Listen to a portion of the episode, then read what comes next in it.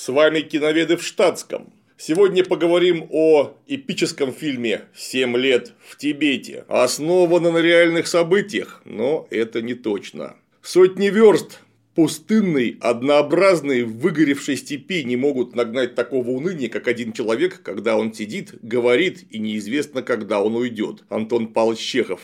Дом с мезонином. Это у нас вместо эпиграфа. Надеюсь, поймете почему. Жил-был такой человек Генрих Харрер. Нелегкая судьба его забросила в Тибет, где он прожил семь упоительных лет. По факту этакого жизненного выверта он написал книжку «Семь лет в Тибете». Ее потом экранизировали. Именно об этом-то мы и поговорим. Представьте себе, молодой красивый альпинист со своим другом отправляется покорять неприступную вершину в одну далекую экзотическую страну.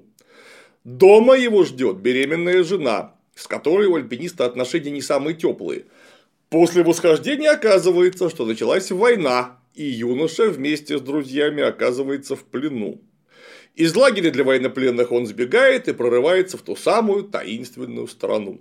Там его друг находит любовь прекрасной дикарки, а сам альпинист знакомится с маленьким, но не по годам мудрым духовным лидером страны. Завязывается дружба. Альпинист стал наставником маленького монаха в светских науках. Фактически он заменил ему отца. Ну и тот заменил ему сына, которого наш герой никогда не видел. Но идиллию нарушает вторжение большого и злобного государства по соседству. Маленький духовный лидер вынужден покинуть родной край, напутствовав старшего товарища, что тот должен вернуться и найти сына. Так и происходит. Дома тот находит кровиночку и воссоединяется с ним до конца дней, сохранив дружбу с мудрым монахом. Очень трогательная история. По сути, если заменить имена, фамилии и топонимы на вымышленные, могло бы выйти тонко, но нет. Имена подлинные, даты тоже подлинные, основано, как и было сказано, на реальных событиях. И вот тут-то, как часто случается, возникло несколько «но», которые грубо вторглись в пасторальную пастораль. Австрийский альпинист Генрих Харрер в самом деле провел несколько лет в британском плену и с 1944 по 1951 год прожил в Тибете при дворе Далай-Лама XIV с коротким именем Джецун Джампел Гаванг Эше Тадзин Гьямцхо. И он, правда, учил его всякому. Правда и то, что сын, никогда не видевший отца, был записан на имя нового мужа Лотты Вернер, которая дистанционно развелась с Харрером, пока тот сидел в лагере в Индии. Кстати, возможность гарантированно переписываться с родными и даже обмениваться юридическими документами богато характеризует нечеловеческие условия пребывания в британских застенках. Интересно, а сколько советских военнопленных имели возможность переписываться с семьями, ну, скажем, из Освенцима? Но к фильму. Вроде бы все правда. Насколько это вообще возможно для синема. Вот и литературная первооснова присутствует – а вышла она из-под пера непосредственного участника событий. Есть в милицейской практике такая поговорка «врет как очевидец». Кое в чем соврал и фильм, но начать надо, как водится, издалека. И тем не менее, сейчас состоится интеграция. Тибет опутан тайными мифами, но неподготовленному человеку туда лучше не соваться. Далеко не всем принесут пользу долгие переходы по горам. Да и что там горы? Даже в обычной жизни можно так удачно нагнуться, что потом неделю не разогнешься. Ну и что же делать, если спина болит, а целебные мази не помогают, и даже проверенные временем банки с горчичниками не срабатывают. Но есть и другое решение, которое поможет добраться до причин мышечной боли в спине. Это отечественная методика Кордус и Сакрус, которую разработали суровые челябинские нейрофизиологи. Суть ее довольно проста. Ложишься на аппарат и лежишь. В это время ты давишь своим весом на терапевтические зоны кордус А. Кордус в четком соответствии с законами физиками и принципами мануальной терапии давит на твои глубокие мышцы спины, тем самым вызывая в них расслабление, а мышцы, когда они на расслабоне, забывают, как болеть. Эффект проявляет себя через 3-5 занятий, а чтобы дело шло более активно, можно использовать аппараты последнего поколения Cordus Vibro. В них есть режим вибрации, а Sacros Physio не только вибрирует, но еще и воздействует микротоками. Если же эффекта от аппаратов не будет, производитель готов вернуть деньги. Вся прочая информация в описании видео. Доставка по России бесплатна, а по коду КЛИМ получишь скидку в 10%. Ссылка под видео. Не так много на свете подлинных теократий, государств, где высшую власть осуществляют духовные лица. Вот Ватикан, например, и до 1949-59 годов Тибет. Правильно говорить, конечно, не теократия, а иерократия, то есть власть попов, потому как теократия – власть Бога. Термин с одной стороны, нескромный, а с другой стороны, предельно несерьезный. Кто ж такое поверит в здравом уме? Вот даже в соседней Индии, где высший варны с глубокой арийской древности со времен Махаджанапад, века так 8-7 до нашей эры, были брахманы, светскую власть все-таки осуществляли раджи из варны кшатриев, то есть воинов. Что логично, ведь добрым словом и мечом можно сделать гораздо больше, чем просто добрым словом. И для феодальных времен это почти однозначная константа. Но с Тибетом вышло немного не так. Миролюбивые буддисты проникали на Тибет еще в IV веке нашей эры. Спустя лет так 300 местный царь по имени Сонг Цен Гампо из Ярлунгской династии внезапно заметил, что среди дорогих соотечественников подозрительно много последователей учения Дхармы. Чтобы не теряться, мудрый вождь решил, не можешь победить, возглавь. После чего немедленно женился сразу на китайской и индийской принцессах, позаимствовав у них и у их свит массу интересного. По проторенной дорожке в восьмом веке на Тибет сбежал один индийский уголовник, которого звали Падма Сабхава, преследуемый всего лишь за убийство. Как положено толковому уголовнику, он вовремя сменил род занятий, принявшись просвещать местных на религиозной почве. При покровительстве царя Трисон Децена был основан первый буддийский монастырь в Самье – там случился известный диспут с авторитетными товарищами из Китая, которые исповедовали буддизм Махаяны. А за индийскую Ваджраяну, более принятую на Тибете, выступал некто по имени Каламашила, ну а китайцев представлял некто Хешан Махаяна Дева. Индийцы рассказывают, что Камалашила так ловко от Каламашилил оппонентов, что они с горя все до единого самоубились. Китайцы рассказывают ровно обратную историю. Теперь уже не разобрать. По другой версии, миролюбивый буддист из Китая подослал к уважаемому коллеге наемных убийц. По другой, ровно обратная история. Как бы то ни было, в итоге получился тибетский буддизм, куда по случаю кооптировали всех местных демонов религии Бон. Не пропадать же добру в самом деле. Теперь это Дхармапала, защитники веры. И так бы все и проистекало и текло в поступательном ключе.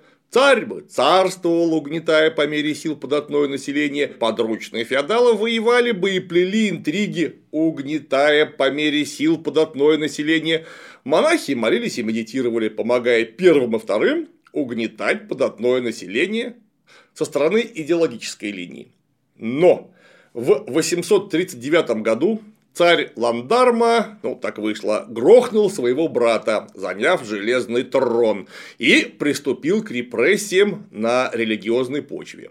По его мысли, раньше было лучше, и надо было что-то делать, а именно срочно обратиться к корням, вернувшись в лоно нормального шаманизма Бон. До того это было грустно, и до того это было печально, что миролюбивый буддийский послушник Пелли Дордже, преисполнивший сострадание к царю, ну, чтобы как-то ему пособить, взял лук и самодержца завалил, после чего он удалился на гору для медитации и изучения мудрых книг.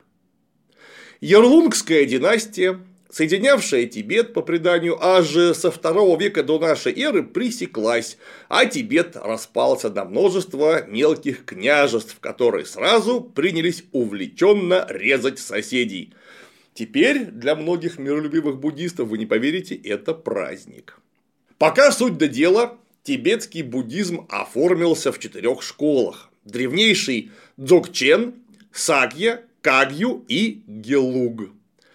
Все это было очень благостно, но не спасло Тибет от монголов Чингисхана. Те не сильно разбирались, какая где школа, где Тибет, а где, собственно, Китай, поэтому, чтобы не ходить лишний раз, захватили и Тибет, и Китай. И вот внук Чингисхана Хубилай хан, одолевший в гражданской войне своего брата Арик Бугу в 1260-1264 годах, принял самое активное участие в разделе единой монгольской империи Алам Монголулус на четыре царства, основав таким образом династию Юань, а заодно Пекин, который назывался тогда запросто хан Балык. Ну, понятно, Балык хана. И вот туда-то приехали парни из Тибета которые так понравились грозному правителю, что тот сделал буддизм тибетского извода государственной религией всей империи. Это, кстати, не первый раз, когда миролюбивая религия страшно понравилась завоевателям. Ну, например, кушаны, захватив Индию в первом веке, тоже признали буддизм государственной религией, которую разнесли ко времени великого Канишки до Аральского моря и прикаспийских степей. Авторитет лам школы Сакья, ну, из-за обращения к Хубилаю, взлетел до небес. И они стали доминирующей школой на Тибете. В середине XIV века, когда Монгольская империя была, как говорится, уже не торт, миролюбивые буддисты в Тибете передрались друг с другом и заземели крестьян, которых надо было угнетать. Одолели миролюбивые последователи школы Кагья, которых возглавлял Джанчуп Гьяцен. Но хитрые коллеги не дремали. Представители школы Гелук в начале 15 века основали монастырь Ганден, который вскоре возглавил ученик великого реформатора тибетского буддизма, второго после Будды Джен Дзонкапа. Звали ученика Гендун Дуб. И этот дуб оказался очень важным для истории. Дело в том, что в 1578 году, сообразив, что иначе каши не сваришь, его далекий последователь Сонам Гьяцо обратился к монгольскому Алтынхану с выгодным предложением принять буддизм школы Гелук. Так и вышло. А Сонам Гьяцо был назван Далай-ламой, то есть великим учителем. Тот был ужасно скромный и не забывал предшественников. Выяснилось, что он тут не просто так и далеко не первый раз – он всего лишь воплощение овала Китишвары, бодисаттвы сострадания, который воплощается в правильных буддистах. Ну и первым Далай-ламой задним числом вписали того самого дуба. Санам стал третьим по счету. Так и повелось. Как только помирает один Далай-Лама, ловкий Авала Китишвара немедленно воплощается в новом теле. Ну и по-другому никак, ведь без его личного присутствия многие духовные практики садхана просто невозможны. И никакого тебе спасения из проклятого колеса сансары. В этом месте должна звучать песенка Бориса Гребенщикова. «Не пей вина, Гертруда, пьянство не красит дам, нажрешься в хлам и станешь противной соратникам и друзьям. Держись сильней за якорь, якорь не подведет». А если поймешь, что сансара нирвана, то всякая печаль пройдет. Ну или типа того, надеюсь, мне не подтянут завтрашние права. Учитывая мои вокальные травания. В 1642 году пятый лама Нванак Гьяцо обратился к айратам, которые уже исповедовали гелукский буддизм, с выгодным предложением перерезать всех несогласных, ну и слегка прирастить свои владения за счет Тибета, благо тот большой и с него не убудет. Так и вышло. Всех, кого надо было унасекомить, айраты унасекомили. С учетом того, что прочие школы буддизма айраты все-таки унасекомили, а им самим кочевать по Тибету совершенно не улыбалось, ну уж больно высоко. Всю духовную, светскую и любую другую власть по всей стране захватил Далай-Лама V, объединив Тибет впервые после Ярлунгской династии. Именно через это, через интервенцию и конкуренцию за людские ресурсы и души, Тибету было суждено стать настоящей теократией. Монастыри превратились в центры управления страной, сочетавшие в себе функции крепостей, областных центров, пропагандистских вышек и, что важно, пункты сбора налогов. Под их властью прекрасно чувствовали себя и светские феодалы, зажившие буквально как у Будды за пазухой. И никаких тебе кризисов престола наследия. Авала Китишвара в ком хочет, в том и воплощается, ему ведь не прикажешь. Удобно! И вот посреди всей этой благодати вдруг Китай захватывают дикие манжуры в 1642 году, основав династию Цин. А через 40 лет помер Великий Пятый Лама. И вот так на Тибете до сих пор зовут. Великий Пятый. А вот его хитрый регент цельных 15 лет скрывал факт его смерти, чем очень расстроил китайского императора Канси. Дело в том, что дикие манжуры на деле оказались не такие уж и дикие. На деле они оказались больше китайцы, чем сами китайцы. В частности, они умудрились выиграть у русского царя Алексея Михайловича Албазинскую войну, заключив выгодный для себя Нерчинский договор. Они прекрасно знали и умели пользоваться огнестрельным оружием, включая большие осадные пушки, а еще быстро выучились в китайскую бюрократию. А китайская бюрократия отлично помнила, что Тибет со времен династии Юань территория Китая, пусть и вассальная. И с этим фактом пришлось считаться. Регент, совравший насчет смерти Далай-Ламы V, который на деле был в самом деле немножко неживой, не стал считаться и просчитался. Император по проверенной схеме подпустил в 1705 году айратов, которые регента грохнули, после чего шестой лама был объявлен поддельным воплощением и через год скончался при невыясненных обстоятельствах. Зато после него сохранился красивый стих, где сам поддельный лама указывал имя настоящего овала Китишвары, которым стал Гесанг Гиацо. Этот парень все понял насчет удобств собственного положения и даже отказался принимать монашество. В самом деле, зачем эти глупости воплощенному бодисатве? В 1720 году Китай выкинул из Тибета ставших ненужными айратов, и с тех пор там два века стояли цинские войска во главе с наместником. Причем хитрые тибетцы всем рассказывали, что это никакой не наместник, а символ духовного окормления Китая Тибетом. Впрочем, наместник Амбань в самом деле реальной административной властью не располагал, лишь обозначая присутствие в важном стратегическом регионе.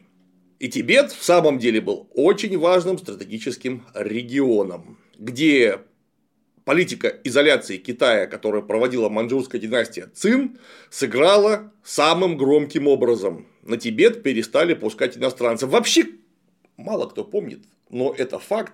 В Китай при Цин иностранцев не только в Тибет не сильно-то пускали. Например, вся европейская торговля была сконцентрирована буквально в двух колониях, точнее факториях, из которых европейских купцов не выпускали. Ну а Тибет? А Тибет это сердце Азии, потому что с него можно пройти в Китай. Если немного повернуть, прямо с Тибета можно выйти в Северную Индию. И если немножко постараться, с Тибета же идет дорога в Туркестан или даже в Афганистан. Поэтому Тибет, хотя и вроде бы не слишком богатая земля, представляет из себя важнейший стратегический географический приз, которым не замедлила овладеть династия Цин, изолировав его от иностранцев. И вот посреди этакой благодати началась знаменитая большая игра англичане сцепились с Россией за обладание центром Евразии, страшно боясь, что русские будут угрожать английским владением в Индии. И, кстати, не беспочвенно. Наши люди на Тибете бывали неоднократно, проводили там, ну, скажем так, условно-научные экспедиции. Все мы понимаем, кто их организовывал. И вот, чтобы не попасть в просак, в 1901 году вице-король Индии Джордж Натаниэль Керзон, хорошо известный деятель, отметившийся в том числе и в российской истории, попытался вступить в переговоры с Далай-Ламой XIII, но тот даже не распечатывал писем, которые ему слали. Ну, что делать, если адресат не распечатывает письма? Нужно прислать канонерки. Есть такая политика канонерок. Так как канонерки в Тибет было ну никак не прислать, совсем это несподручно в горах, пришлось идти пешком. В 1904 году туда отправили дипломатическую миссию полковника Фрэнсиса с замечательной фамилией Янг Хасбенд, то есть молодой муж. Для солидности его сопровождали 4600 солдат, включая пулеметную команду Норфолкского полка и до 7000 вспомогательных сил. Дипломаты раздолбали все, что шевелилось на их пути. Пулемет Максима и винтовка Энфилд оказались немного эффективнее амулетов и заговоров. В августе без боя пала столица Далай-ламы Лхаса, а сам великий учитель бежал в Монголию. При участии китайского наместника Амбеня был заключен договор, по которому Тибет выплачивал 7,5 миллионов индийских рупий, а англичане для гарантии занимали часть территории до 75 лет, получив право беспошлиной торговли в некоторых городах. Без согласия Британии в Тибет не могли въезжать никакие иностранцы. Чуть позже, в 907 году, вопрос Тибета урегулировали с Российской империей. Это был крайне важный международный договор, по которому две мировые державы признавали суверенитет Китая над Тибетом. Таким образом, Китай вдруг получил вполне законные и, что важно, международно зафиксированные права на Тибет. Фрэнсис Ян Хасбенд в Алхасе получил солнечный удар, от которого стал очень сильным мистиком, до конца жизни возглавляя мировой конгресс религий. Так все получили желаемое. Ну а Цинская империя даже заняла Тибет в 910 году. Но в 912 году грянула Синьхайская революция, и империя Цин пала. Далай-лама XIII воспользовался этим и провозгласил независимость Тибета. Вот такая вот предыстория. И в этом месте начинается, собственно, история. Генри Харрер родился аккурат в год победы Синьхайской революции в Китае – 1912. Место рождения – городок Обергроссен, Австрия. С юности он увлекался спортом, горными лыжами и альпинизмом. А еще, как многим, ему немного понравился нацизм. В 1933 году, задолго до того, как это стало обязательным мейнстримом, он вступил в одну известную общественную организацию, которая называется аббревиатурой СА Штурм Аптайлунг был официальным боевым крылом НСДАП. Австрийская же национал-социалистическая партия в 1925 году объединилась с германской в единое целое. Так что, как ни крути, Харрер примкнул к вполне конкретной группе граждан. Заметьте, примкнул идейно, так как уже весной 1933 года Канцлер Австрии Энгельберт Дольфус запретил деятельность СА, ношение форм НСДАП, любые митинги этой партии. Ну и даже принялся кое-кого сажать в тюрьму и арестовывать. И запретил не зря. Ведь нацисты открыто призывали к объединению с Рейхом, то есть качали лодку суверенной австрийской государственности. Надо понимать, что юный Хайнрих от всей души возлюбил нацистов, потому как никаких карьерных перспектив в это время от членства в штурм Аптайлунге получить было невозможно. Только в перспективе серьезнейший геморрой. Трудно сказать, что так повлияло на Харрера, ну, помимо крайне неспокойной обстановки в экономике и политике Австрии, да и всей Европы. Очень может быть, что он, как и многие, присутствовал на стадионе Энгельмана в Вене где в сентябре 1932 года зажигал лично Гиммлер. Причем стадион в трогательном единении охраняли австрийские полицейские и штурмовики в коричневых рубашках. В любом случае, не знать содержание речи Хайнрих не мог. Он, без сомнения, был штурмовиком того самого гиммлеровского призыва и в числе примерно 40 тысяч членов СА принимал участие в восстании против Дольфуса так или иначе, в том или ином виде в стороне он остаться не мог. Канцлер Австрии и его друзья были настоящими козлами. Однако те, кто пришел на смену, вообще вне конкуренции, что и показала история в самом ближайшем будущем.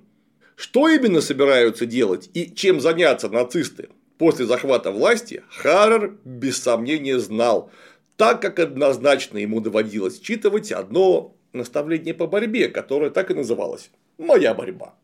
Ну а там все просто и без затей разложено по полкам. Убивай евреев, убивай славян, захватывай земли на Востоке, и тогда заживем. Заживем за чужой счет, в том числе за счет чужих жизней. И юному Хайнриху все нравилось. Иначе что бы он делал в СА? После аншлюса Австрии он продолжал заниматься спортом, выиграл всемирные студенческие игры по даунхиллу и покорил гору Айгер по непроходимой северной стене, после чего был назван лучшим альпинистом Европы и принят в СС в 1938 году, где он всего лишь служил инструктором по альпинизму в чине обер-шарфюрера. Невысокое звание, соответствующее армейскому фельдфебелю, обманывать не должно уникальный опыт и высочайшая квалификация делали Харрера очень ценным кадром. Думаю, жителям СССР не надо напоминать, где наши деды смогли остановить горных егерей дивизии Эддельвейс. А за Майкопом. В состав СС егеря, конечно, не входили, но надо думать, что частично мы обязаны Генриху Харреру э, той эффективностью, которой выказывали горные егеря нацистов. Насколько он был полезен Рейху? Да он даже с Гитлером лично фоткался. Думается, что простой паренек вряд ли бы удостоился такой чести. Что же мы видим в кино? А вот 1997 год, когда его сняли. 70 миллионов долларов. Режиссер заслуженный Жан-Жак Анно, когда-то снявший имя Розы. Ну и на роль Харрера взяли симпатичнейшего Брэда Питта. В реальности персонаж выглядел куда как менее смазливо. Ну, разве на такое клюнут домохозяйки и представители ЛГБТ-сообщества? Очень вряд ли. А Брэд образца 1997-го совсем иное дело. Он хорош настолько, что даже в замызганном виде глаз не отвести. Считаю, что на роль коллеги Питера Ауфшнайтера надо было брать Тома Кукуруза. Вот тогда бы случилось полное бинго, и домохозяйское хлюпанье слышали бы аж на низких орбитах. Если вы, конечно, понимаете, о чем я.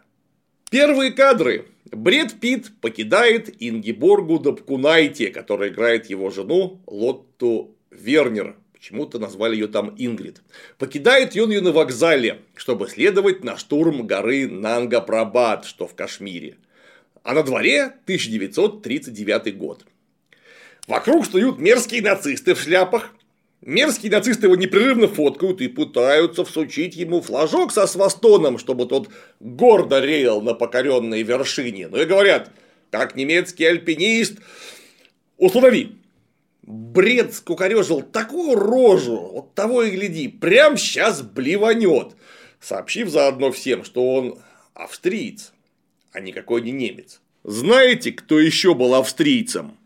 Описывать красоты восхождения скучно и не нужно. Кто бы сомневался, что подлинный Хавер был крут как обрыв и куда надо забрался. Самое главное в ином. Начинается длиннейшее и довольно скучное повествование длиной больше двух часов где никто не скажет заветных слов. Нацизм, Гитлер, СС, концлагеря. Описаны люди Просто путешественники, спортсмены. Они вообще не при делах. Кем они были, чем занимались, кто оплатил их экспедицию, в каком контексте она происходила. Нет, это неинтересно. В самом деле, какая разница, если речь идет о трудностях, испытаниях и их преодолении силой духа настоящих спортсменов. А спортсмены подобрались затейные. Про Харрера в первом приближении мы поговорили. А вот кем был начальник экспедиции, друг и коллега Онова Гедриха Питер Ауфшнайтер. Его, кстати, исполнил Дэвид Тьюрис, которого мы все любим за «Сердце дракона», Большого Лебовски и, конечно, лучшего Римуса Люмина всея Руси из Гарри Поттера. Ауфшнайтер 1899 года рождения, на 13 лет старше Харрера, тоже австриец и член НСДАП с 1933 года. Заслуженный человек. Потом всего-навсего он был управляющим делами в Deutsche Гималая Штифунг, сирич германском Гималайском фонде, в ведомстве Пауля Бауэра.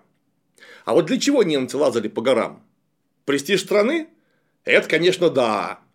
Однако по Кавказу они тоже лазали куда, как активно, пока было можно. А потом эти же альпинисты, которые отлично знали местность и место населения, зачастую возглавляли егерские полки и активно пользовались связями среди кунаков. Это называется разведка. В частности, и Ауфшнайтер, и Харрер позже в Лхасе проводили квалифицированную геодезическую и топографическую съемку местности. Это где это простые спортсмены приобрели подобные навыки, а главное, для чего? И вот кино. Вершина покорена. Альпинисты спускаются с гор, где попадают аккуратно в лапы британских военных, которые берут их в плен. Бред Питт пытался выскочить из грузовика с воплями «Отстаньте, я не имею отношения к вашей глупой войне! Я альпинист, вообще я австриец!» Знаете, кто еще был австрийцем?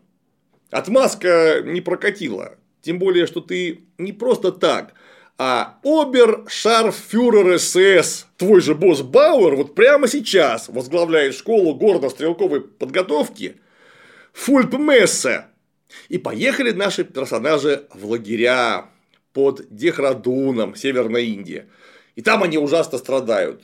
Сигареты, кормежка, по расписанию никакой тяжелой работы, письма с родины. Вон, а Харрер даже дистанционно развелся в 43 году. В конце концов, они переодели Питера Ауфшнайтера в краденую офицерскую форму, сами притворились индусами и слиняли. Случился побег один из нескольких, которые заканчивались неуспешно, а вот успешный побег случился в 1944 году. И начался анабазис. Среди красот, гор экзотичного населения, слегка подворовывая, персонажи добрались до Тибета. А их туда не пущают, нельзя, мол, иностранцам. Но иностранцам было можно. Дело в том, что 1938-39 годах в Тибете уже действовала экспедиция Эрнста Шефера. В нее входили Бруно Бегер, антрополог, а точнее расолог, Карл Винерт, геолог, Эрнст Краузе, оператор и фотограф, и Эдмунд Гейер, техник. Их пустили не просто в Тибет, их пустили в святая в святых, в Лхасу, где их более чем ласково принял регент при юном Далай-Ламе по имени Декжунг Риночпохи Кунга Тенпай Ньи Ма. Даже фото соответствующее имеется. Вот Бруно Бегер, а вот регент. И научный обмен дело не ограничил. Да, конечно, немцы получили массу ценнейшей литературы, но это не все. Была налажена прямая радиосвязь Берлин-Лхаса, которая действовала до 1943 года включительно. Помимо разведки и дипломатии, Шефер занимался в Тибете расовыми исследованиями. А вдруг тибетцы это арийцы, а мы не знали. Кроме того, они искали, конечно же, Шамбалу и доказательства завиральной теории вечного льда Ханса Хербигера. Теория вечного льда – это очень интересная штука. Как будто бы вся наша Вселенная получилась из столкновения вековечного льда и вековечного огня, что имело катастрофические последствия, все разнесло буквально на куски, и на самом деле Млечный Путь – это э, что-то типа нашего пояса Койпера, где летают такие ледяные планетоиды, которые поэтому и блестят, потому что они ледяные. На самом деле лун у нас было 4, 3 луны уже упали на Землю, ознаменовав собой смену геологических эпох, а вот четвертая луна вот-вот свалится. Кстати говоря, столкновение вот этой самой северной, холодной России, Советского Союза и арийского, солярного, свастикообразного огня, вот это вот было как бы предопределено, просто потому что лед и пламень должны катастрофически взаимодействовать. Источником подобного тайного знания, по словам самого автора, было озарение, а не интеллектуальный поиск. В самом деле, такое придумать можно только под воздействием сильных галлюциногенов. Шефер – вообще занятный тип. С 1942 года начальник зондеркоманды К, то есть Кавказ, занимавшийся аналогичными исследованиями на Кавказе. Вся эта чушатина, на первый взгляд, ничего кроме безудержных приступов гомерического гогота вызвать не в состоянии. Но во имя практического исполнения чушатины Шефер лично занимался отбором необходимых расовых типов в концлагерях. Кандидатов передавали доктору Августу Хирту на опыты. И всего Хирт в своем анатомическом институте Страсбурга убил 113 человек, евреев, поляков, азиатов из числа советских военнопленных. И как-то смеяться вовсе расхотелось. Кроме того, Шефер состоял в кружке друзей рейхсфюрера СС Гиммлера, Каковой кружок занимался укреплением и без того прочных связей между нацистами и частным бизнесом. Ежегодно фонд Гиммлера кружок друзей перечислял 1 миллион марок, которые использовались, как говорится, вне бюджета, в том числе для проведения расовых и евгенических исследований. А вот э, расолог Бруно Бегер. Он трудился в управлении СС по вопросам расы и поселения – в 1941 году именно он выступил с инициативой заготовки еврейских черепов и скелетов для исследований, и именно по его инициативе для этой работы привлекли Августа Хирта, состоял в личном штабе рейхсфюрера СС. Это такая специальная организация, которая исполняла некие поручения рейхсфюрера, которые невозможно было исполнить в рамках обычных полномочий другими его сотрудниками. В 1974 году приговорен к тюремному заключению за пособничество в убийствах более чем 80 человек, но с темы съехал так, как Европейский суд не смог доказать его осведомленность касательно участи отбираемых им людей. Заключение под следствием зачли за тюремное и выпустили. Умер персонаж своей смертью в 2009 году в возрасте 98 лет. Так вот, а зачем, спрашивается, Бреда и Питера понесло именно в Тибет? А ровно потому их туда понесло, что, кстати, в фильме никак вообще не сказано и о чем совершенно не сказано в книжке, что они отлично знали, что на Тибете их примут. Не они, как говорится, первые. Местная аристократия прекрасно знала, кто такие нацистские альпинисты. Они с такими уже общались к обоюдному удовольствию. Ну и неудивительно, что в кино, немного поломавшись, их пристроили таки работать в администрации. Ауфшнайтер даже склеил шикарную дикарку в исполнении великолепной Лакпат Самшо. Бред дикарку не склеил и стал всего лишь учить и наставлять Далай-ламу, которому было тогда 14 лет. И такое все вокруг красивое. Ой, лхасы, великолепно. Монахи, прекрасны. Мандалы просто очуметь легче. Костюмы шикарные, ритуалы и обряды загадочные, но очень красивые. Монастыри зашатаешься. Ну а мелкий Далай-Лама просто лучший. Даже оборванное место населения, не смотри, что оборванное, скорее колоритное, экзотичное, нежели нищее. А оно было в реальности именно нищее. Вот кому парча, кому дерюга. Все это великолепие кем оплачивалось и создавалось? Какой ценой, хотелось бы знать. Вот ничего этого нам не покажут. Даже не намекнут. А неплохо бы намекнуть. Тут, правда, в обязательном порядке должны всплыть страшилки про массовое отрубание конечностей за малейший проступок или вовсе без повода. Вот не показался раб феодалу, тот и думает, может ему глаза выколоть или ногу отрубить. Это не совсем так. К началу 20 века подобные жуткие фокусы были прямо запрещены даже в отношении рабов, не говоря уж о крепостных. Ампутации в качестве наказания проводились за серьезные уголовные преступления. Ну, например, за кражу скота.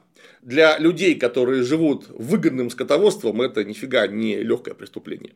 И вот исчезли ли подобные средневековые пережитки сразу после запрета? Явно нет. Феодальный террор по отношению к подданным имел слишком глубокие корни. Однако вот к 1940-м, 50-м годам вся эта кринжовая дичь в Тибете, конечно, происходила, но являлась редким эксцессом, нежели правилом. И уж точно не инспирировалась и не поддерживалась местной верхушкой. Можно видеть десятки жутких фотографий с засушенными отрубленными руками в качестве амулетов, содранной младенческой кожей, барабаны из людских черепов, кошмарные пыточные приспособления для выдавливания глаз и так далее. Однако, вдумаемся, феодал по определению осуществляет внеэкономическую эксплуатацию населения. Внеэкономическое это именно оно и есть. Палкой по хребту и или надо еще пугать вечными муками через центры религиозной пропаганды. Но что такое крепостной раб для него? А это капитал. Массово. В промышленных масштабах калечить собственный капитал тупо и очень неэффективно. Это раз. Два. Вот эти вот фото, которые мы видим в интернете, это просто фото. И они ничего сами по себе не доказывают. Дело в том, что в шаманских практиках все эти отрубленные сушеные руки, барабаны из черепов применяются широко и не только на Тибете. Но, повторяюсь, фото амулета – это просто фото, как минимум потому, что там нет объективной датировки. Это артефакт 300 или 400-летней давности или его позавчера соорудили. Ведь мы понимаем, что сушеный амулет может храниться очень долго, тем более, что является собой ценный магический предмет, о котором явно будут заботиться и который явно будут хранить. Не надо думать, что весь этот жуткий кринж производился массово на потоке, будучи социально значимым фоном жизни, ну вот с условными фабриками по ампутации и засушке конечностей, обдиранию шкуры и отбору черепов для барабана. Кроме того, в-третьих, получить такой кошмарненький артефакт в Тибете можно вовсе не тронув даже пальцем живого человека. Дело в том, что в горах по сей день довольно распространена практика так называемого небесного погребения, ну, вроде как у маздаистов-зарастрийцев в Иране. Тело просто выносят на платформу подальше от дома, где его кушают стервятники и сушат солнце. Вот это и есть нормальный ресурс для получения магического материала. Не исключительный, конечно. То есть, да, бывали и ампутации, и убийства, в том числе ритуальные. Но очень распространенный. И, повторюсь, подобные артефакты могли накапливаться веками. Не стоит возводить напрасленно, иначе даже вполне адекватная информация может быть воспринята за вранье. Ну, если вы в одном месте врете, так явно и во всех остальных тоже. И вот без всяких средневековых БДСМ практик простому человеку в Тибете жилось не очень. Основная масса плодородных земель и пастбищ давным-давно принадлежала светским и, в особенности, духовным феодалам. На 1 миллион 274 тысячи населения к 1951 году в Тибете имелось около 7 тысяч культовых объектов, от самых маленьких и малозначимых до просто громадных монастырей. Вот, например, монастырь Дрепанг был крупнейшим землевладельцем в Тибете и одним из крупнейших в мире, включая в себя 185 поместий, 25 тысяч крепостных, 300 пастбищ и 16 тысяч пастухов. Вот просто обозрейте эту трудовую армию. Главнокомандующий тибетской армией, член кабинета Далай-Ламы 14-го, владел четырьмя тысячами квадратных километров земли и тремя тысячами пятьюстами крепостными. Продиюмна Коран сообщает, кстати говоря, автор вполне комплементарный к старому тибетскому порядку. Сообщает, что львиная доля недвижимости принадлежала монастырям, владевшим колоссальными богатствами. И основное богатство аккумулировалось посредством активного участия в торговле, коммерции и ростовщичестве. Ну, кто бы сомневался. Даже низшие и средние слои духовенства, что характерно, были лишены доступа к накоплению этого общественного продукта. Что говорить о крепостных или даже редком свободном фермере, который легко мог попасть в рабство за долги. А вот это было запросто. Потому что, а, рабство сохранялось в Тибете до 1959 года, ну а монастыри одалживали деньги под 20-50%. Вы когда такой процент видите, вы точно должны понять, что его дают специально для того, чтобы человек остался пожизненно должен, а не для того, чтобы помочь ему разобраться с какими-то жизненными трудностями. И вот долги могли переходить по наследству от отца к сыну, от деда к внуку. А Далай-Лама при этом проживал во дворце Патала из тысячи комнат и 14 этажей. Вот все это великолепие с парчевыми одеждами, позолоченной богослужебной утовью, драгоценными книгами, оплачивалось, как положено, изнурительным трудом крепостных и рабов на протяжении столетий. Ярким примером служит появление целой касты профессиональных попрошаек нищих, которым попросту не было месте в системе производства. Население Тибета не быстро, но росло. Количество земли, осваиваемой экстенсивно, просто не поспевало за демографией, ну а производительность труда вообще не росла. В итоге часть людей оказывалась экономически избыточным населением, обреченным или на смерть, или на нищенство. Вот это несомненный факт, и он страшнее любого феодального и религиозного изуверства, которое, конечно, имело место в прошлом, но даже примерно не перекрывало риска элементарной голодной смерти или сперва нищенства, а потом голодной смерти, ну или попадания в рабство. Что из этого показано в фильме? Правильно, ничего. Люди там вполне довольны, подумаешь, одет не модно. Зато страна какая самобытная и духоскрепная. То, что этот всем довольный крестьянин мог не доедать и в любой момент превратиться в раба, невзирая на середину 20 века, а то и вообще лишиться рук за покражу овцы с голодухи, это показывать не надо. Надо показывать волшебную прическу Бреда Пита. Кстати, насчет прически. Когда в кино Лама стал мацать Харрера за голову, я аж подпрыгнул. Для воспитанного азиата хватание за чужую голову без разрешения считается чудовищным нарушением всех вообще норм приличия, этикета и чего угодно. Так нельзя и так не делают. Тем более Далай-Лама в 14 лет. Тем не менее, нацист и лама подружились, и наступила идиллия. Нацист учил ламу глобусу и чинил ему приемник, и даже построил личный видеосалон для великого гуру. Второй нацист сожительствовал с роскошной дикаркой. Тибетцы в национальных костюмах постепенно перенимали западные ценности и даже иногда вальсировали под музыку из радиоприемника. И вот однажды радио начало транслировать кошмарные звуки из Китая. Мол, э, не пора ли освободить страдающий народ Тибета? И началось. Ламе снится сон, будто китайские солдаты уничтожают его родную деревню Такцер. Уничтожают натурально в стиле матерой зондер команды с автоматной пальбой от пузом и поливанием домов из огнемета и зверскими расстрелами всех причастных идей причастных. Китайцы показаны прям во всей красе. Сразу видно, что коммунист от нациста вообще ничем не отличается. И может быть даже хуже. Она, на красавчика Бреда поглядите. Нацист, ай, да чего хороший. За весь фильм за огнемет даже не взялся ни разу. Кстати, зачем китайцы заровняли деревню Такцер, которая находилась на территории Тибета, которая уже контролировалась Китаем, а осталось неясно. Заметьте, когда обнаружился Далай-Лама XIV в виде воплощения Авалакитишвары, тибетцам пришлось договариваться с китайцем, чтобы они выпустили этого младенца вместе с семьей с территории Китая на Тибет. А вот теперь они взяли и собственную деревню зачем-то сожгли из огнеметов, а всех кто там был, расстреляли. Ну и ладно, это же всего лишь сон. А вот наяву явились китайские генералы с целью поговорить.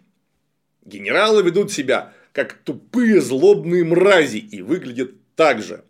Вот они идут навстречу с ламой по торжественной зале. Там на полу выложена роскошная песчаная мандала, которую делают несколько дней. И вот они взяли прям по ней ногами прошлись. Еще и потоптали каблуками. Вот не просто так, а прям каблуками. Я ждал, что они поверх всего из-за всей пролетарской ненависти еще и мощно насут тугими струями. Но нет. Это какой-то сбой. Считаю, должны были обоссать. Так сказать, погашение религиозного пыла по-пионерски. Ну а на дворе 1951 год. Далай-лама говорит Хараро, что никогда не был ему сыном, и далее по тексту австриец удаляется в свою Австрию, где с на редкость благостной рожи начинает таскать обретенного отпрыска по Альпам, втыкая повсюду тибетский флажок. На фоне благостной рожи, сына и флажка выплывает текст. В результате китайской оккупации погиб миллион тибетцев, было разрушено 6 тысяч монастырей. В 1959 году Далай-Лама вынужден был бежать в Индию. Генри Харрер и Далай-Лама дружат по сей день. Аминь. Ну и ага, миллион погибших. Ну, совершенно очевидно, что коммунисты гораздо хуже нацистов. Однако в 1953 году в Тибете провели перепись и проживало там 1 миллион 274 тысячи человек, ну примерно. И вот из них убивают миллион.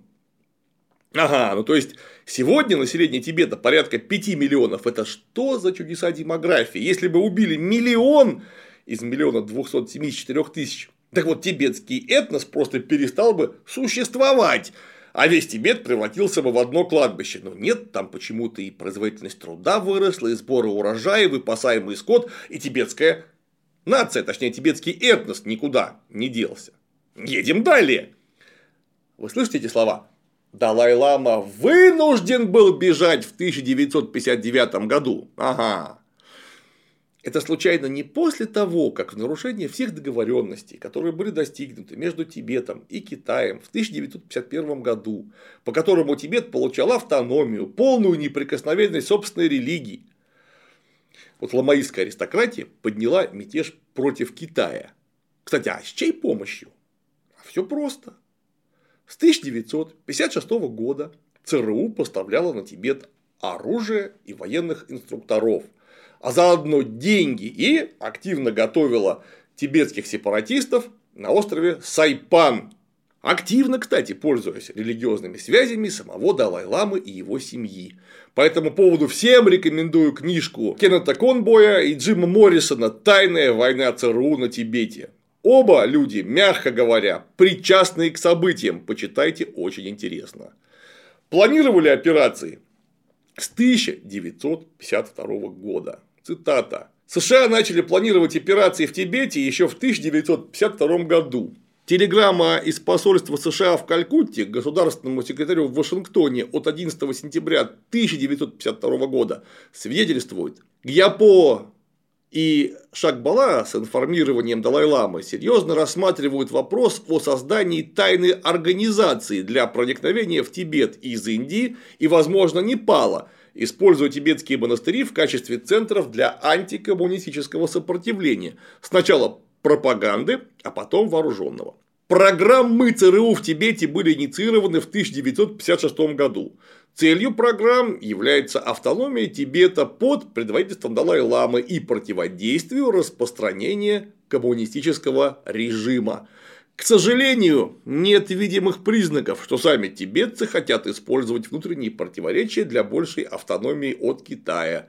Вот так констатирует рассекреченный документ ЦРУ. Заметьте, для внутреннего использования созданный документ. В марте 1959 года началось массовое восстание на Тибете против власти КНР так называемый мятеж тибетского правительства и поддерживающих его лиц за отделение от КНР. Восставшие тибетцы выступили за восстановление независимости против китаизации и атеизации Тибета. И закончилось восстание полным провалом. По секретному докладу НУАК, захваченному тибетскими партизанами с марта по октябрь 1959 года в Лхасе и окрестностях было ликвидировано 87 тысяч тибетцев. Еще 25 тысяч арестовано. Вот что это было? Дело в том, что в 1951 году, когда Китай официально заключил договоренности с Тибетом, на Тибете начали проводить некие реформы. Во-первых, туда стали присылать врачей. Вот такое вот коммунистическое зверство. Во-вторых, туда стали присылать агрономов, и зоотехников для того, чтобы увеличить КПД местного сельского хозяйства. В-третьих, о ужас, крепостным принялись платить за работы. Там, где они переходили на работу, например, в китайский коммунистический кооператив. И это была страшная подлость. Потому что масса бывших крепостных, особенно проживавших по соседству с Китаем, восприняли подобные инициативы очень благостно. Но не все было так однозначно. Во-первых, Тибет находился до с XIV века в состоянии постоянной религиозной пропаганды. И в отличие от Китая на Тибете даже капиталистических-то предпосылок не было. Он жил натурально в XIV веке, но может быть в XV.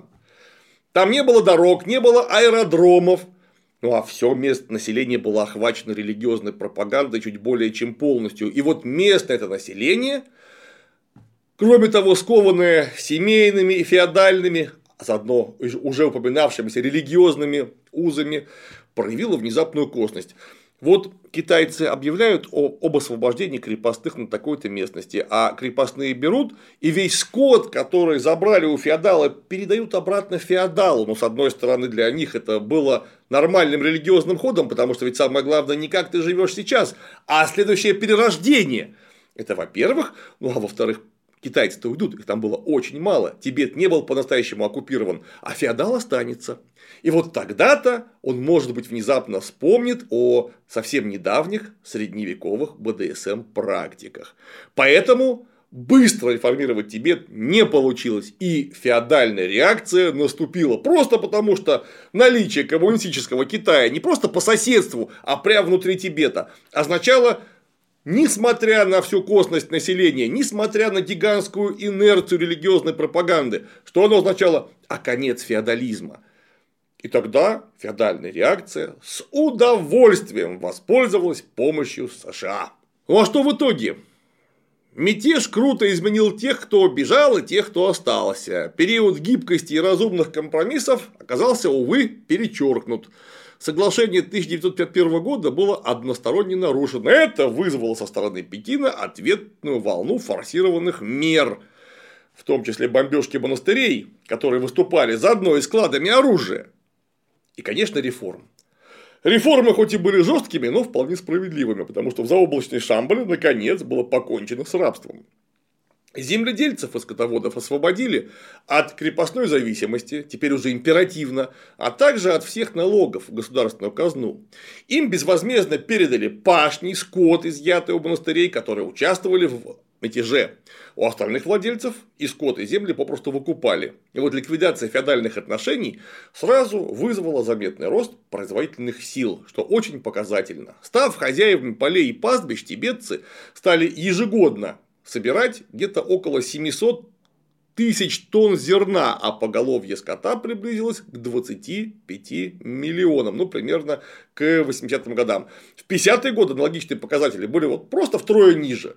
Ну и за последующие полвека центральное правительство оказало вот забытому такому заповеднику средневековья безвозмездную экономическую помощь на 6 миллиардов долларов, что для местных крестьян просто астрономическая сумма. В результате этих мер и повсеместного внедрения медицины средняя продолжительность жизни тибетца увеличилась с 36 до 67 лет к концу 80-х годов. После провала восстания вот тут надо понимать, американское сотрудничество с Далай-Ламой и его семьей не прекратилось. Цитата. На этом поддержка тибетских боевиков отнюдь не закончилась. И только увеличилась. Wikileaks обнародовал документы американского посольства, из которых видно, что после провала партизанского движения Далай-Лама организовал секретное тибетское подразделение в составе индийской армии под кодовым названием «Учреждение 22». Американцы продолжали поддерживать и тренировать тибетских боевиков вплоть до 1972 года. После нормализации отношений с Китаем поставки вооружения прекратились, но не прекратилась политическая накачка региона.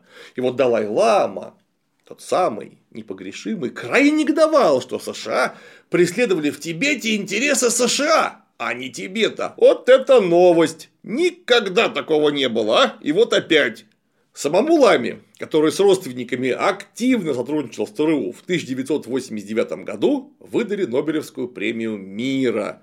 Нобелевский комитет отметил постоянное противодействие Далай-ламы, применение насилия в борьбе за освобождение Тибета от китайской оккупации и его конструктивные и дальновидные предложения для решения международных конфликтов, вопросов о правах человека и глобальных экологических проблем – вот такая вот формулировка. И вот примерно так Далай-Лама вынужден был бежать в Индию исключительно под воздействием внешних сил. Кстати, Далай-Лама не просто бежал в Индию. В Индию его вывезли сотрудники ЦРУ, о чем сохранились вполне конкретные документы. Ну а Харрер продолжил путешествовать, писать книжки, где в течение 40 лет ни словом не обмолвился о своем непростом прошлом. Пока... Пока Жан-Жак Оно не принялся снимать обсуждаемое синема, и тогда вдруг на свет Божий поползли разнообразные подробности. Австрийский журналист Геральт Леннер опубликовал книжку «Цвишен Гитлер und Гималаи», то есть между Гитлером и Гималаями, там еще есть приписка, пробелы в памяти Генриха Харрера где напечатаны свидетельства этого самого непростого прошлого. Впрочем, Харрер до конца жизни отбрехивался, как-то неумело. То он говорил, что ошибки молодости, то он говорил, ничего не было, не было ничего. Или он говорил, что в СС вступил чисто для карьеры, а в ИСА никогда вообще не вступал. Словом, показания у него как-то расходятся. Вот такие вот персонажи. Хайнрих Харрер, Далай-Лама 14 вот такая вот дружба. Ну и в завершении пару слов о фильме. Фильм, несмотря на то, что снял ты его квалифицированный специалист Жан-Жак Анно, очень скучный. Там за 2 часа 11 минут не происходит почти ничего. Ну вот лезет Брэд Питт в горы. Вот он спускается с гор. Вот они куда-то бредут очень долго. Вот их не пускают в Тибет. Вот им показывают в Тибете какие-то местные ритуалы. И вы понимаете, что вокруг есть только декорации. Люди там чистые декорации. Это функциональное дополнение к Брэду Питу. Даже его друг Питер Ауфшнайтер, который вроде бы тоже имеет вполне значительную роль, это не более чем способ, чтобы развернуть дугу характера персонажа от довольно гнусного, я бы даже сказал, мерзкого индивидуалиста к хорошему товарищу и вообще вполне душевному человеку. Ну, то есть, Питер Ауфшнайтер не имеет там самостоятельного представительства как персонаж. Это тоже всего лишь функция. Да, конечно, есть много очень красивых видов. Костюмы невероятно аутентично и правдиво выглядят. Интерьеры на заглядение, кадры выстроены исключительно профессионально. Да и уж чего говорить. Если отвлечься от того, что фильм тоскливый, Сама история-то связана грамотно. Да, немного скучновато, но в конце концов это на любителя. Далеко не все любят акшон и быструю развертку событий. А также большую наполненность повествования событиями. Это в самом деле не для каждого, но ведь нам показывают только одну сторону медали. Причем даже куда более вылизанную, чем в исходной книжке «7 лет в Тибете». Вот есть только красота, и все. А потом в эту красоту вторгается мерзкий Китай, который топчет мандалы, убивает. И вот там есть важная фраза, которую сказал Хайнрих Харрер, которая вместе с текстом, который идет в конце фильма, титрами и представляет главную идею онного повествования. Что говорит Генри Харрер? А вот что! О, ужас! Когда-то я тоже был приверженцем идеологии, согласно которой сильный может обижать слабого. Но, конечно, это происходит на фоне вторжения Китая на Тибет. То есть, смотрите, миллион убитых тибетцев. Когда-то я тоже был приверженцем аналогичной идеологии. Ну, все просто. Если А равно Б, а Б равно С, С равно А. А значит, коммунизм – это то же самое, что нацизм, и не отличается вообще ничем, о чем нам прямо прямым текстом говорит бывший якобы нацист. Ну и тут же кадры огнеметного уничтожения деревни, в которой родился Далай-Лама, э, все эти гнусные рожи и совершенно идиотские выступления китайских генералов, которые ничего умнее не могут придумать, как посреди, да, в общем-то, религиозного центра гордо всем сообщить, что религия – яд. Я, конечно, понимаю, что китайцев вы можете изображать гнусными, но зачем вы их изображаете идиотами? Это же злобные тупые твари. Так, как нам показывают в кино. Я, кстати, не удивляюсь, что после этого фильма Брэду Питу и Жан-Жаку Оно запретили приезжать в Китай. Совершенно заслуженно. Вот в чем главная идея фильма. Коммунист и нацист одно и то же. И, собственно, больше ничего вообще в этом фильме, в содержательном смысле, конечно, нету. Это главная его идея, которую обслуживает вообще весь представленный антураж. Брэд Питт, ну да, вот он там с большой неохотой трогает нацистский флаг в начале. Потом-то все, мы за два часа забываем, что он был нацист. И он так трогательно общается с Далай-Ламой, что вторжение Китая в этот пастораль воспринимается натурально как 22 июня для любого советского человека. Потому что китайцы, то есть коммунисты, это такие же нацисты. С чем я нас всех? И поздравляю, как только видите что кто-то давит вам на эмоции, даже если это искусство, которое вообще-то призвано обращаться к эмоциям, вы на всякий случай посмотрите чуть-чуть глубже первого плана повествования, потому что очень может быть, что вас прямо пытаются обмануть. Что и делает фильм «7 лет в Тибете», являясь банальной, довольно гнусной агиткой всего лишь за 70 миллионов долларов. Ну а Жан-Жак Ано, когда-то снявший один из моих любимых фильмов «Имя Розы» с Шоном Коннери, следующим номером снял замечательную поделку «Враг у ворот», которая даже снята с кинематографической точки зрения запредельно дерьмово. Ну а что другое еще можно было от него ожидать, потому что творец, продавший собственный талант, очень быстро творцом быть перестает. А на сегодня все. С вами были киноведы в штатском.